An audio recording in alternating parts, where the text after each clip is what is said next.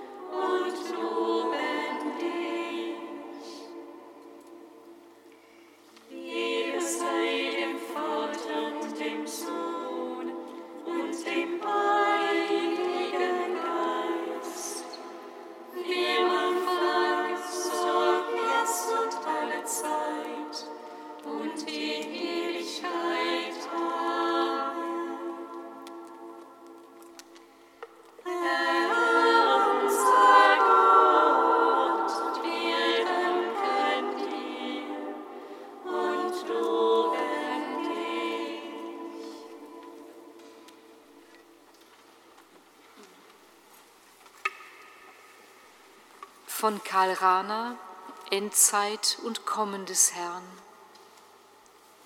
Vielleicht ist es Ihnen auch schon aufgefallen, dass die Kirche in ihrer Liturgie unbequeme Texte, wenn man einmal so sagen darf, nicht vermeidet. Jesus spricht von den Vorzeichen des Endes der Welt und der Geschichte. Er spricht in Worten, die uns beim ersten Hören unverständlich sind. Nicht, dass man heute ein Weltende nicht denken könnte. Ein solches Ende der menschlichen Geschichte als Ganzer ist vielmehr heute sogar eine rational denkbare Möglichkeit geworden. Aber auch so bleibt die Frage, was ein solches Weltende mit uns selber hier und jetzt und mit unserer religiösen Existenz zu tun habe. Wir können uns nur schwer vorstellen, dass dieses Ende der Menschheit gerade dadurch geschieht, dass die Sonne sich verfinstert, der Mond seinen Schein nicht mehr gibt und die Sterne vom Himmel fallen. Zunächst einmal muss gesehen werden, dass Jesus nicht ein Reporter ist, der vom künftigen gewissermaßen miterlebten Weltende herkäme und dieses Ende in seiner eigenen Erscheinung schildern würde. Jesus blickt nicht mit uns auf diese unberechenbare Zukunft voraus. In der letzten Tiefe seiner Existenz vor Gott weiß er um das Ende von allem und er nimmt diese zum Ende laufende Wirklichkeit der Welt und der Geschichte an. Was er sagen will, ist also die Tendenz zum Ende, die aller menschlichen und irdischen Wirklichkeit innerlich ist. Jesus blickt von der Erfahrung der Endlichkeit her auf das Ende der Welt und er sieht seinen eigenen Tod, den Untergang der religiösen und politischen Gesellschaft, das Ende der Welt in einer Blicklinie, ohne darum wissen zu wollen, durch welche Zeitintervalle diese Ereignisse untereinander getrennt sind. Darum spricht er auch aus einer innersten Erfahrung dieser Endlichkeit, die auch unsere ist, wenn wir sie nicht verdrängen, sondern anzunehmen gewillt sind. Was er von den äußeren Ereignissen, die zum Weltende führen, sagt, ruft bei uns jene konkreten Lebenserfahrungen der Enttäuschung, der Krankheit, des Schmerzens, des Alterns, der Misserfolge, des Todes an. Es sind Erfahrungen, die wir haben und verdrängen. Erfahrungen, die auch immer Inneres und Äußeres enthalten, die die eigenen und die der Welt in einem sind. Wenn wir bald Advent feiern, dann heißt das, diese Boten des Endes in unserem Leben sehen und annehmen.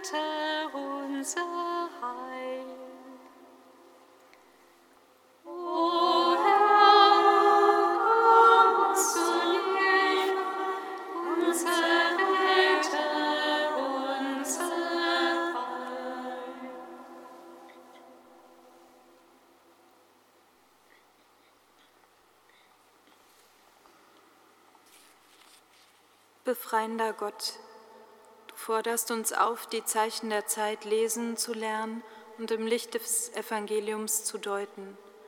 Schenke deiner Kirche den Geist des Rates und der Offenheit, damit sie sich gerade jetzt neu aufmacht, um Angst und Trauer, aber auch Freude und Hoffnung mit den Menschen heute zu teilen.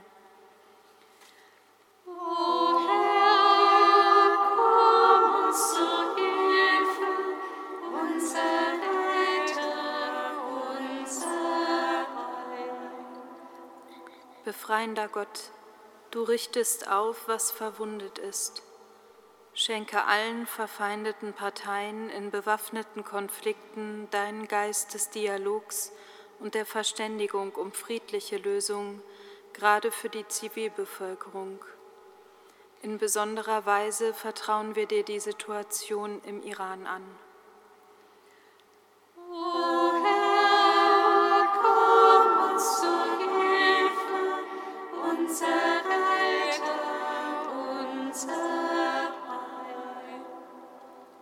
Befreiender Gott, du sagst uns Erlösung aus Not und Angst zu.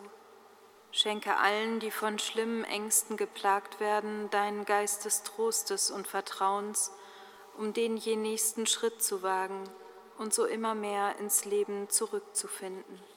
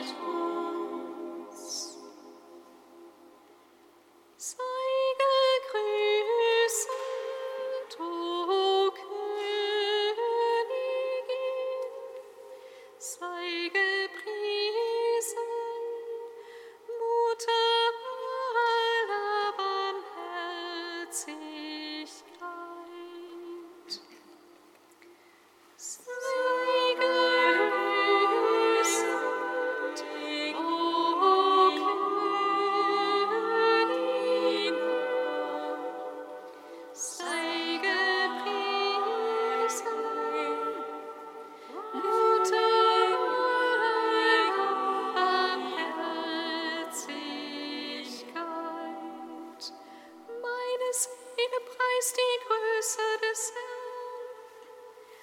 Und mein Geist jubelt über Gott, meinen Retter. Denn auf die Niedrigkeit seiner Macht hat er geschaut. Siehe, von nun an preisen mich selig alle Geschlechter. Denn der Mächtige hat Großes an